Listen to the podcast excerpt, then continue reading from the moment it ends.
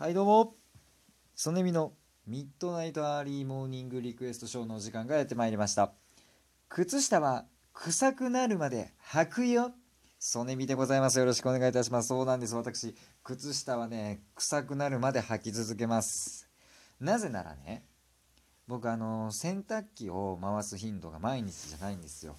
2日3日まあ多くて4日ぐらいまで貯めてあの洗濯機を回すので回すんですね。であの靴下って僕もすごく汚いイメージがあってなんかこうその汚い靴下を23日もしくは4日同じそのお風呂上がりに体拭いたタオルとか肌着とかを23日一緒にしたくないんですよ靴下と。だからね洗濯機回すまでその靴下を履くのでもう靴下は臭いですね。でもう靴下の消耗が早いですね。なんかその僕は本当に子供っぽいなんかところがありまして爪伸びてるの好きなんですよ。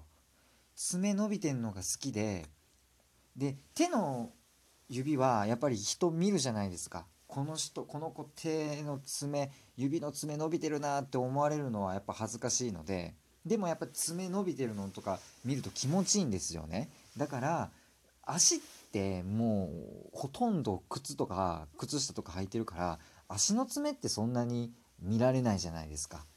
もう人前で裸足になること素足になることってないので。だから足の親指の爪をピンピンに伸ばすことが多いのでよくね靴下にねよく穴が開きますね。さらに臭くなるしね。うん。だから靴下の消耗は早いですね。えー、まあどうでもいい話なんですけどね。皆さんお気づきでしょうか？この番組10回目を迎えることができました。ありがとうございます。10回目ですよ。ええー。もう効果音の拍手を使わずにもう自分でやっちゃうっていうね。自分で拍手しちゃうという荒技に出ておりますよ。えー、そうなんですよ。もう10回目ですよ。まあ10回目がどうしたっていう話なんですけどね。まだまだそんな100回何回や何回もやってるね人はいっぱいいる中で10回でそんな自分をパチパチパチパチするなっていうことですよ。でも違うんです。僕本当にもう三日坊主なところがありまして。10日続けることができたのはもう本当に嬉しいです。なんか自分を褒めたい。ね。でもまあ目標としてそのとりあえず1ヶ月やってみるという自分なりの目標があるのでね。あと20回。うん。20回ちょっと毎日あげれたらいいなと。で本当に1ヶ月毎日そのアップすることができたらもう本当に真に褒めていただいてええ。欲しいなと。いやもう自分で本当に褒めたいなその1ヶ月やった時はね。っていうかもうどんなぐらいの番組になってるんでしょうね。どこまで僕が上手くなってるかっていうんでそのラジオの DJ としてどこまで1ヶ月後僕はラジオの DJ として成長できてるかっていうところもまた楽しみなところではありますよね。でそんな自分に会うためにはやっぱり毎日ね嫌でも面白いネタがなくっても面白いお便りが届かなくてもラジオし続けたいというふうに今は思ってます。それが明日どうなるかは分かりません。あこういうセリフってでも自分に甘やかしてるよな。もう分からなくったってもう明日もあげてやる。明後日も1週間後もあげてやるという気持ちでね頑張っていきたいなと思っておりますけれども。えー、まあでも収録的にはまだね10回も収録してないんですよ。まだ多分5回とか6回ぐらいかな収録としては。1日目にね5本撮ったのでそうなんですよ。裏話なんですけどね。まあまあまだまだね5日目配信ぐらいなので5日目収録ぐらいなのでねそんな調子乗っても仕方ないんですけれども。じゃあ早速もう本題に行きましょうよ。もう僕のつまらないアドリブの話はもう終わりです。以上です。よく皆さんここまで耐えてくれました。そんなあなたにもう効果音を使わないというね、えー、もう手でやっちゃうという。セルフで言っちゃうというやつですよ。えー、行きましょう。早速です。この番組は本当に皆さんのお便りから成り立ってますのでお便り読ませていただきたいと思います。それでは行きましょう。雨が降った町にお住まいの雨が降った町ボケなのか？ボケボケなんですか？これは。まあおしゃれですね。おしゃれだと思います。はい。雨が降った町にお住まいのトーテンポールさん。21歳男性。なんかししゃれてるなこの人のボケな何なんだろうトーテンポールとかなんかそういう単語持ってくるあたりしゃれてますねこの男の子ね、えー、21歳男性曽根美さんお疲れ様ですありがとうございますえー、トーテンポールですいや知りません 曽根美さんお疲れ様です。トーテンポールです。さもトーテンポールって私有名ですからみたいな感じで来てますけど、知りません。はい。えー、曽根美さんの声なんかうざいなと思って聞いてます。なんかその僕の向上心が現れてるんですかね、声にね。なんかね。なんかこいつ、いきり立ってるなみたいな感じに思われちゃってるんですかね。確かにね、なんかね。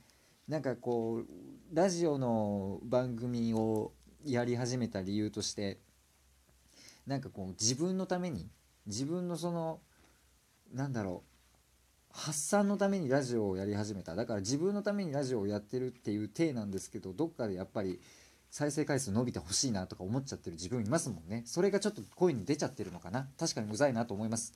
貴重な意見ありがとうございます。ちょっと改善していきたいなと思います。はい。えー、曽根美さん。僕は今たくさん悩みを抱えています。おーたくさん悩みを抱えていらっしゃる、えー、そのうち5軍ぐらいの悩みを曽根さんに打ち明けます。あ5軍5軍ぐらいね。うん。曽根美さんくらいなら5軍くらいの悩みでも大変だと思います。ああそうですか。えらく低く見積もられてますね、えー、僕は一人暮らしをしています。はい。最初あじゃあ最近お金の使い方が荒く最近お金の使い方が荒く全然お金が貯まりません。あーまあまあまあまあはい。そこでもっとお金にシビアになろうと思い今生活を見直しています。偉いですね。そこで僕が今考えていることはエコバッグを買おうということです。はいはいそれはどういうことでしょう。僕はいつも買い物に行くとビニール袋を買ってしまいます。あーなるほどね。袋が有料になりましたからね。えー、たかだか5円でも1ヶ月毎日買うと150円です。はい。1年で1800円です。過去計算間違えてたらすいません。過去閉じる。10年で1万8000円です。過去計算間違えてたらすいません。過去閉じる。えー、100年で18万円です。過去計算間違えてたらごめんなさい。過去閉じる。自信ないですね、計算にね。文系の方なんですかね分かりませんけれどもね文系でもこれぐらいの計算はできると思いますよ。はい、こういう小さな無駄を省こうとする意識が僕の無駄遣いをなくす鍵だと思っています。素敵な考え方だとは思いますね。はい。しかし、あ、間違えました。申し訳ないです。そこでスーパーのレジ、スーパーのレジの横にかかっているエコバッグを買おうと思うのですが、200円します。なんかそれを買うのはバカだなっていうふうにも思います1回買ったレジ袋を使い回したり、はい、使わなくなったカバンをエコバッグに当てたりした方がいいんじゃないかという。でもあのスーパーにかかっているエコバッグ青色のやつがなぜかとても欲しいです。愛おしく感じます。でも買っても使わなかったらどうしようとかすごく今エコバッグに対して葛藤しています、はい、もうなんかスーパーのレジに並びたくありません。見ちゃうからね。スーパーのレジに並んじゃうとそのエコバッグを見ちゃうからね。はいはいはい。曽根美さん期待していませんが曽根美さんこれどうしたらいいですか？教えてください。よろしくお願いします。というお便りをいただきました、えー、長いですね。たかだかエコバッグの悩みなのに長い長い。あそうですか。5軍5軍なんですねこの悩み。5軍確かに5軍ですねこれね。5軍妥当です妥当です。5軍の悩みとしてはもう上出来なぐらいの5軍差です。はい。ありがとうございます。そうですね。エコバッグね。ちなみにですね僕はですねエコバッグ買う派であエコバッグじゃねえわ。ビニール袋買う派です。毎回買ってます。スーパーとかコンビニ行くたびに。コンビニはねあのねそんなにいっぱい買い物しないんで手に持って帰ったりとかしますね。だからそのカバンを持ち歩かない派なのでそのやっぱエコバッグ買っちゃいますね僕は、えー、でもそのエコバッグじゃねえわ。ビニール袋買っちゃいますね。でもやっぱり僕が一番注意してることはビニール袋買うぜの方はもうしっかり肝に銘じてビニール袋をそういう風に買ってほしいんですけどたまにビニール袋をもあのたまにエコバッグを持ってきてなくてでレジ、えー、お会計終わった後に後からあのレジ袋くださいって言ってる人いません？あれはやめましょう。あれは本当にやめましょう。あれは誰も得してません。本当に。店員さんもそうですしもちろんもらう側もそうですし並んでる側もそうですからあれは誰も得しないのであれはやめましょう。しっかりあ今日俺カバン持ってきてないから袋買わないといけないなと思って並んでください。本当に。それはもうなんかもう旗から見てて思います。あれは誰が得するんだと。ね。でしっかり大きな声でレジ袋5円のやつ1枚くださいとしっかり言いましょう。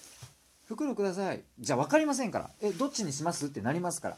ちゃんとね3円のレジ袋とかあるじゃないですか。なんか小さい方は3円とか大きい方は5円とか。ねちゃんとサイズも指定して枚数も指定してからみんなビニール袋くださいって言いましょう。ねなんかそれそういう世の中に僕はなってほしいっていうのとあとこのおお便りもう時間がない。お便りの人ですね。あの好きにしてください。でもエコバッグ買ってみて買うことによってなんか意識高まるんじゃないですか。俺はこれを買うからもうその節約頑張ろうって思う思うと思います。だからエコバッグ買うのもあり